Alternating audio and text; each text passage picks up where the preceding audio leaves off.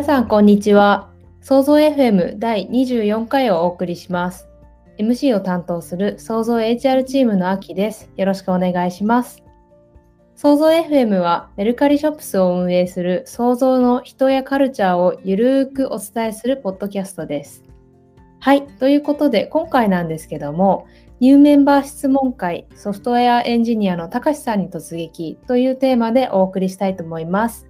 ゲストは9月入社のたかしさん、ソフトウェアエンジニアのそうさんです。そうさんと私からたかしさんに質問していきます。まずは簡単に自己紹介お願いします。では、たかしさんから自己紹介お願いします。はい。想像でソフトエンジニアをしている高橋です。えーっと、簡単に経歴からお伝えすると、僕は大学を最初中退してから、えーっと、スタートアップに入って、最初は今、テックキャンプっていうのを運営している株式会社 DIV っていうところに入社して、そこから、えーと何社かいる行くんですけど、その後が、えっと、キータっていう、えっと、エンジニア向けの情報共有サービスやってるインクリメントという会社。でその後、キャンプファイヤーっていう会社で、えっと、1年ぐらいエンジニアして、あと、その後 CTO を1年ぐらいやって、で、その後、えっと、NowDo という会社でソフトエンジニアとして、えっと、アプリ作ったりとか、ウェブ作ったりとか、いろんなことをやってました。で、その後、今、創造に9月にジョインして、1ヶ月目ぐらいですかね。はいありがとうございます。お願いします。よろしくお願いします。では、そうさんも自己紹介お願いします。はい。えーはじめまして、創造のそうです。で、同じくソフトウェアエンジニアをやっていまして、で、なんか、奇遇にも僕も大学中退をしていて、で、大学中退した後は、あの、当時大阪だったので、大阪に日本橋という電気街があるんですけど、まあそこのジャンク屋さんに入り込んで、ハードウェアいじりながら、えっと、独学でソフトウェアエンジニアのスキルを身につけ、何でも屋をやるみたいな感じでしたね。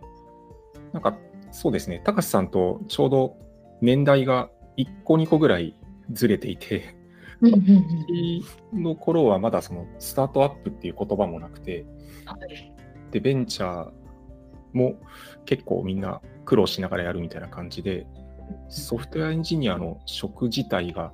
まだそんなになかった頃だったので、まあ何でも屋をやっていて、で、そこからだんだんソフトウェアエンジニアのニーズが出てきて、そっちに寄っていくというのをやってました。ずっとスタートアップを転々として、まあ、メルカリに入ったのが、そうですね、6年くらい前ですかね、はい。うんうんといった感じになります。うんうん、ありがとうございます。なんかお二人の経歴だけ見ると似てるように見えるんですけど、その世代の違いみたいなところでやっていることとかかなり違いそうですね。そうですね、多分もうメソッドも全然違えば、まあ、時代背景も違って、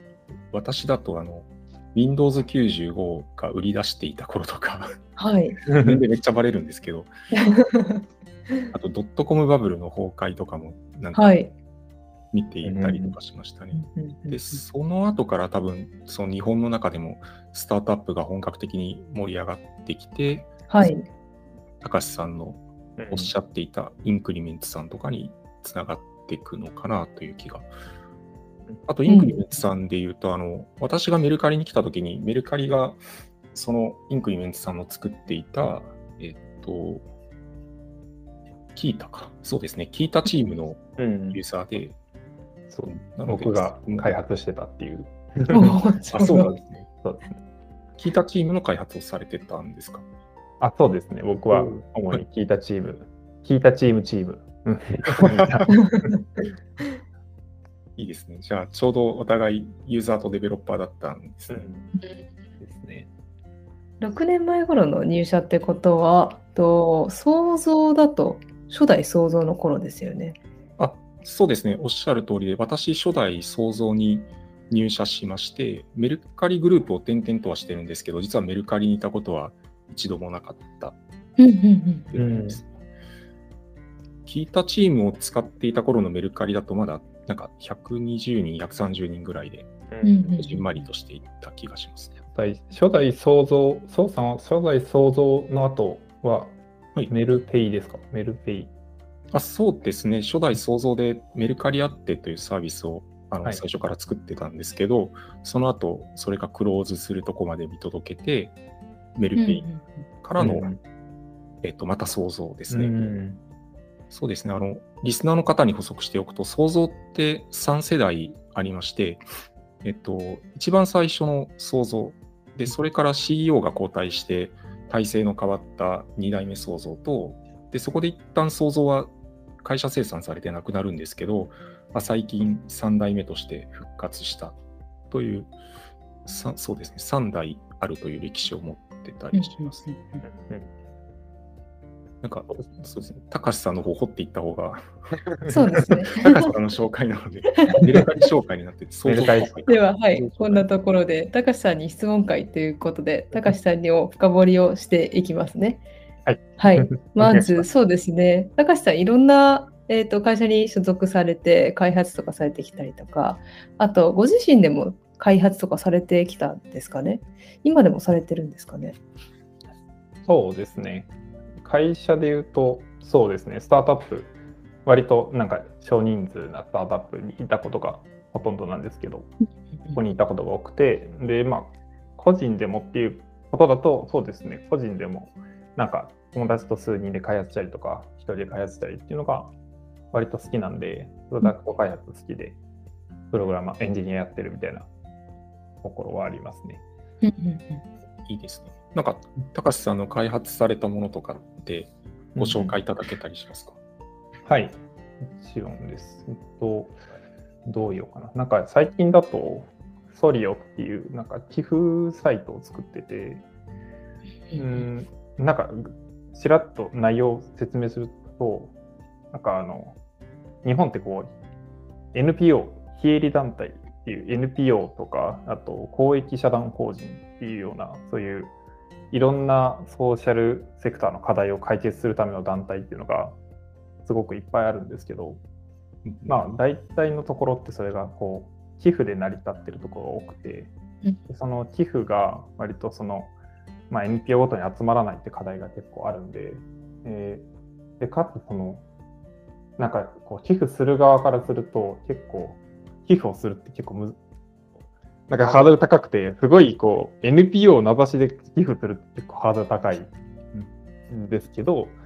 なんか、じゃあなんか Yahoo 募金、そうじゃない方 Yahoo 募金とかでしか募金できないので、なんかこう、自分のこ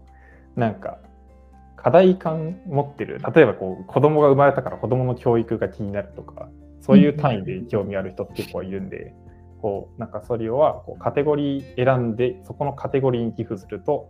なんか僕たちが選んだ NPO にそのカテゴリーの中で均等に配分されるっていうなんか仕組みを作ってる。ああ団体をピンポイントで名指しじゃなくてカテゴリーで選べるんですね。ああ、そうです。かなりハードルが下がりそう。そうですね。なんかそういうサービス作ったりとか。あいいっすね課題ベースで、めっちゃもそうですね。のづくりとしていいなと思いました。あありがとうございます。切っちゃいました。ああとは、あとはそうですね、めっちゃなんかその大学中退する前とかに作ってたのだと、本の書き出しっていう、なんか本の最初の一文目だけをまとめたサイトみたいなのを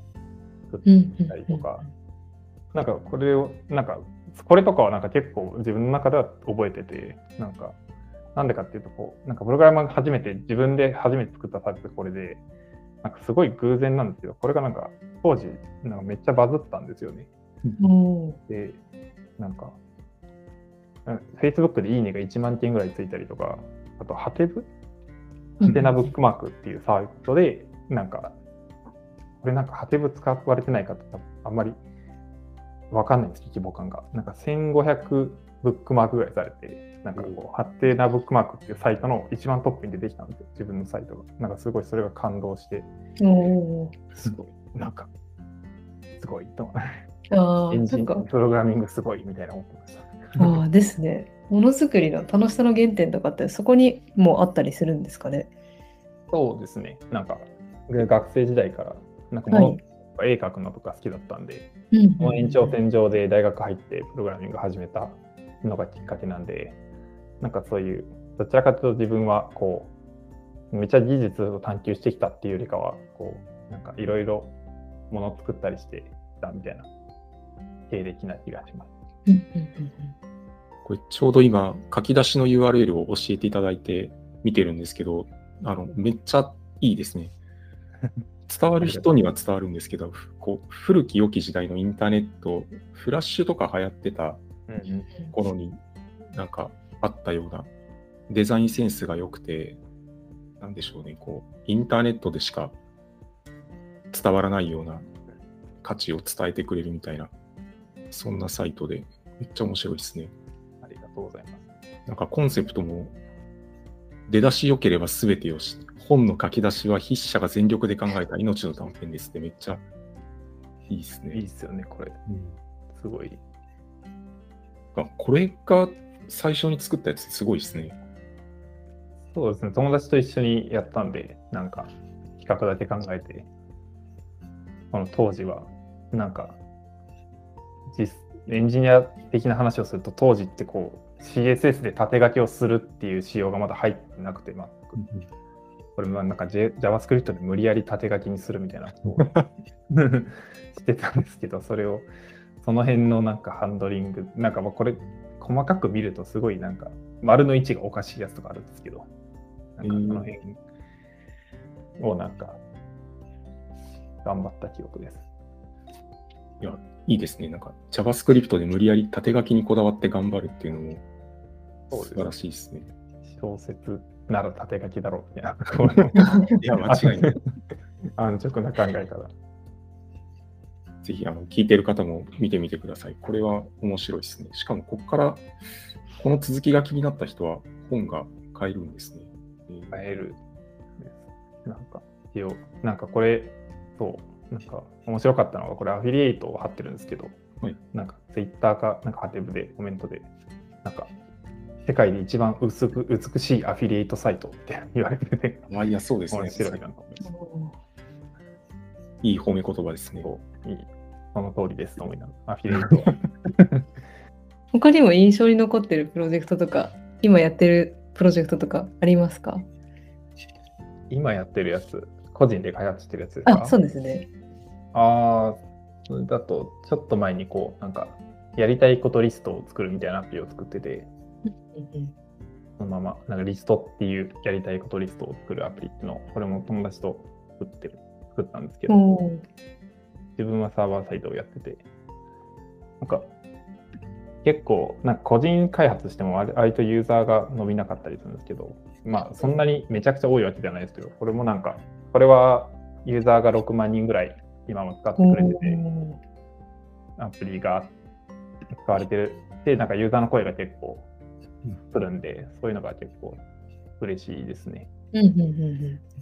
いや、6万人すごいですね。すごいですね。これ私も今サイト見てるんですけど、使いたい。結構なんかよくできてる、よくできてるって自分で言うのもなんですけどいや、よくできてます。よくできてる。うんなんか、結構、こう、コンセプトは友達が考えてるんですけど、結構それがよいいと思ってて、こうなんか、はい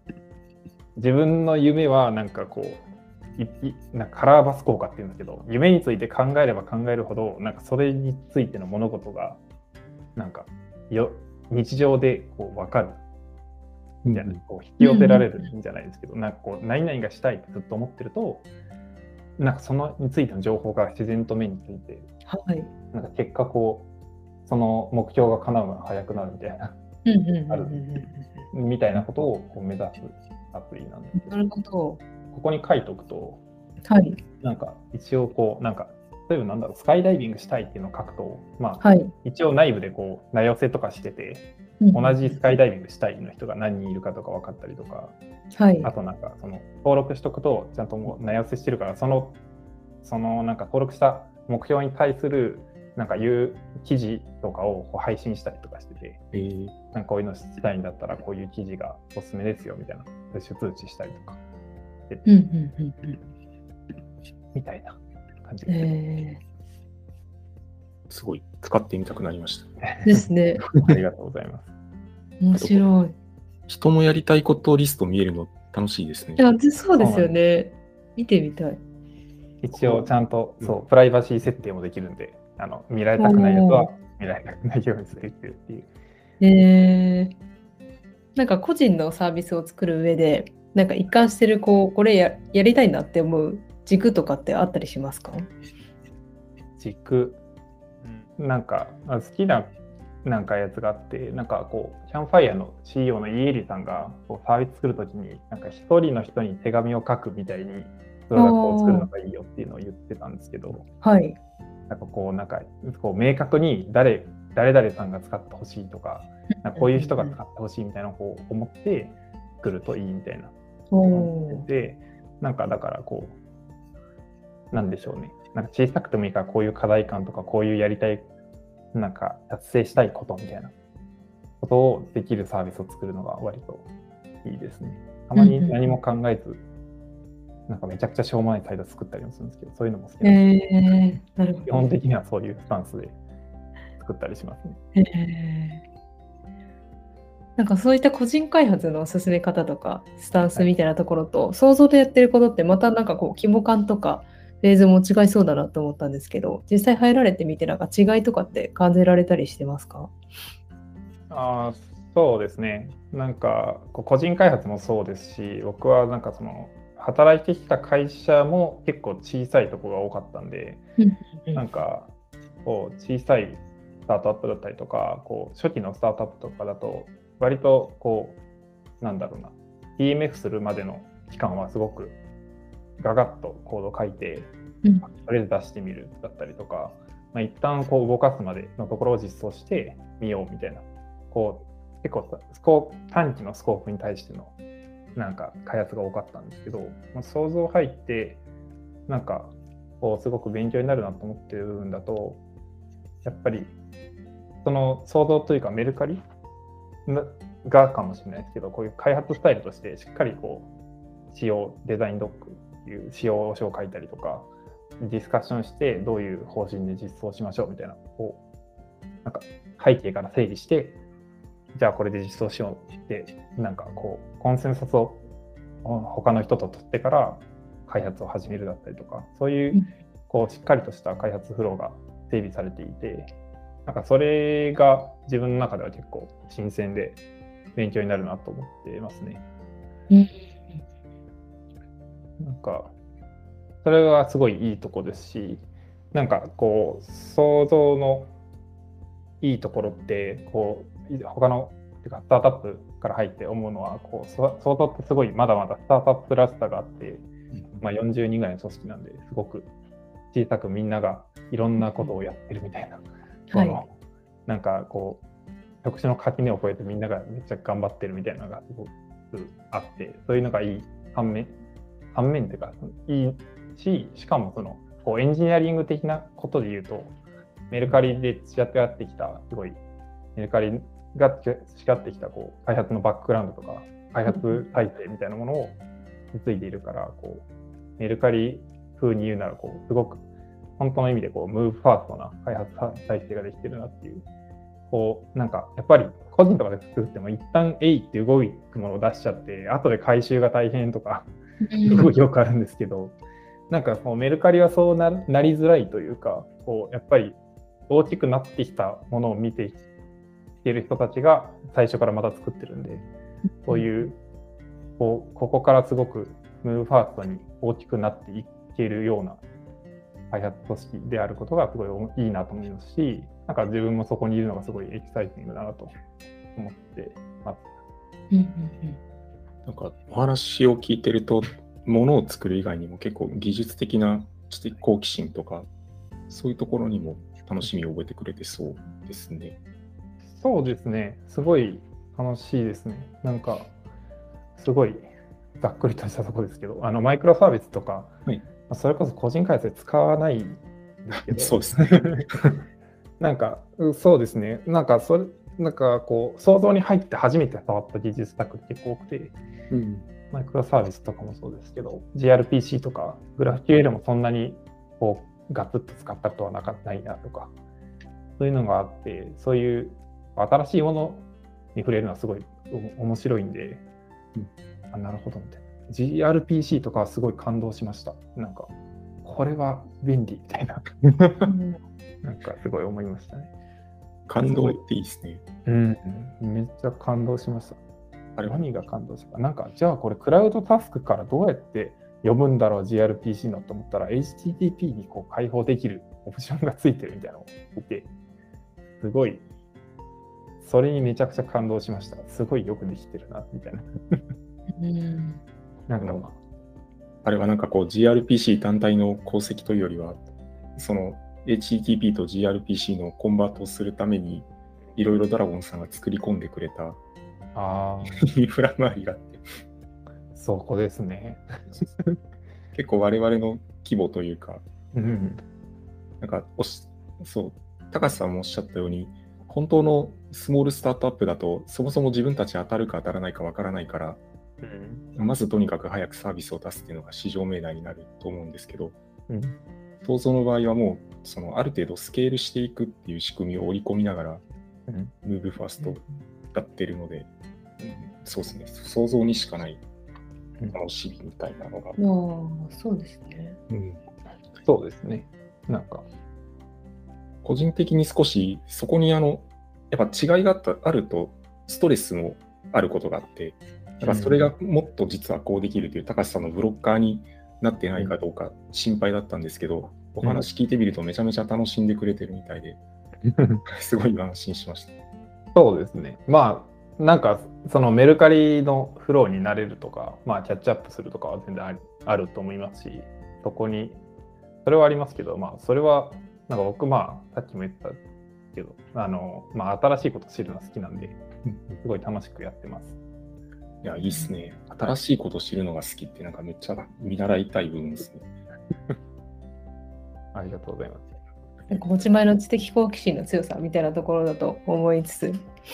そうですね、なんかキャッチアップでこう実際に入られる前に思ってたイメージと違って、ここが大変だったかもとか、あまあ、おその通りだから、あまり苦労しなかったなみたいなところの感触とかも聞いてみたいです。ああ、そうですね。なんかまあ、まあ、入る前からでも結構今までとスタイルが違うとか、ブログとかは結構読んでたんで、はい。なんかそこから知ってたんで、うんうんまあ、その、入ってみて、やっぱり、まあ、キャッチアップすることは結構あるなっていう印象はありますけど、うーん、なんですかね。まあ、キャッチアップ、まあ、大変か大変じゃないかというと大変だと思うんですけど、はい。まあ、なんか、まあ、でも、なんですかね。なんか、ちゃんこうなん、うんなんて言えばいいかわかんないですけど、なんか理不尽な大変さじゃないんで、こうなんか理にかなってるというか、すべてこうちゃんと考えられた上で設計されているもので、ドキュメントをみんなが残してくれるっていう、こうドキュメントがすごいしっかりしてるっていう文化があ根付いてる。なと思うんで、なんか、まあ、あとは自分が頑張るところかな、みたいな感じに思ってます。なんで、こう、なんていうんですか、自分がこう頑張れるだけの、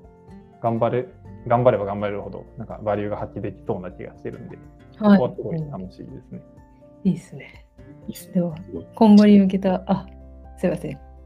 えいえいや、知的好奇心ドリブンみたいな感じがひしひしひしと伝わってきて、いいですそれが、ね。うん、高橋さんのいいとこだし、すごい武器だなって思いながら聞いてました。ありがとうございます。今後に向けた、じゃあ、目標だったりとか、こんなことやっていきたいみたいなところもお伺いしてもいいですか？はい。やっぱり、こう、今の想像のフェーズだからこそ、いろんなことを横断してできるっていうのがすごい楽しいと思いますし、なんかまあ、想像自体がこのソフトウェアエンジニアにこうタイトルを設けてないというか、うん。あのみんなソフトウェアエンジニアっていうのがすごい僕はすごいそのそれがすごい好きなんですけどうん。なんかやっぱり自分はこう個人開発でも全部いろんな領域触ってお客さんの体験を良くするみたいなのがすごい好きなんで、まあ、ちょっとこうそうですねキャッチアップしてバリュー出せるようになってこうもっとなんでしょう横断していろんなとこでお客さんの価値を最大化するようななんかことを、まあ、エンジニアリングの観点からやっていきたいなと思ってます。なんで、まあ、こうあんまり僕好き嫌いとかないんで、そのやりやることに、なんかいろんなことを積極的に拾っていけるようになりたいなと思ってます。うんうんありがとうございます。なんかすごい知的好奇心の強さとなんかこうカオスな状況もすごい楽しんでくださってるんだなっていうのが心からこう伝わってきて、すごい聞いていて楽しかったです。ありがとうございます。そうですね。全然、なんか理不尽な顔とかじゃないんで、大丈夫うんですうんね。ででめちゃくちゃ働きやすいなと思って。うん、おーいい。話ですね。よかったです。なんか逆に苦労し、あでも縛らないから質問続けていいかどうかありますけど、苦労してるところとかってあります？ちょっと個人的に聞いてみたくなっちゃいました。ああ、想像でですか？うんままだ多分僕、あんまり英語慣れてないんで、英語でドキュメント書くのは、なんかこう、日本語で頭で考えちゃって、で、その後自分のアウトプットがそれ10だとすると、英語にすることで0.7掛けぐらいされるような、なんか、感じになってて、なんかこう、フィルターがかかってる感があって、こう、そこを改善したいと思ってますね。まあなんかなんですかね。でもそれもまあチャンスかなみたいな感じですね。英語やりたかったんで、使いたかったから、こう、英語トレーニングしようかな。めちゃくちゃポジティブですね。いやー、難しいですね、英語。英語難しいですね。いや、英語難しい。みんなでやっていきましょう。あとは全然困ってはいないです。なんかあとは頑張ろうみたいな感じですかね。おいいですね。それはいい話。やっぱり、まあそうですね。なんかこう、キャッチアップを早くして、こう自分のアウトプットを最大化するようにしたい。うんうんいやいや、もうなんかその映画見れましたね、今日は。うん。でもなんかガンガン、うんこれからもご指導、ご鞭達いただきたいと思っています。では名残惜しいのですが今日はありがとうございました。改めてたかしさんそうさんありがとうございました。そしてここまで聞いてくださったリスナーの皆様もありがとうございます。創造 FM ではご意見や感想を受け付けておりますハッシュタグ創造 FM で SNS などでご意見やご要望のつぶやきをお待ちしておりますよろしくお願いしますはいということで第24回をお送りしました改めて皆様ありがとうございましたありがとうございました。ありがとうございました。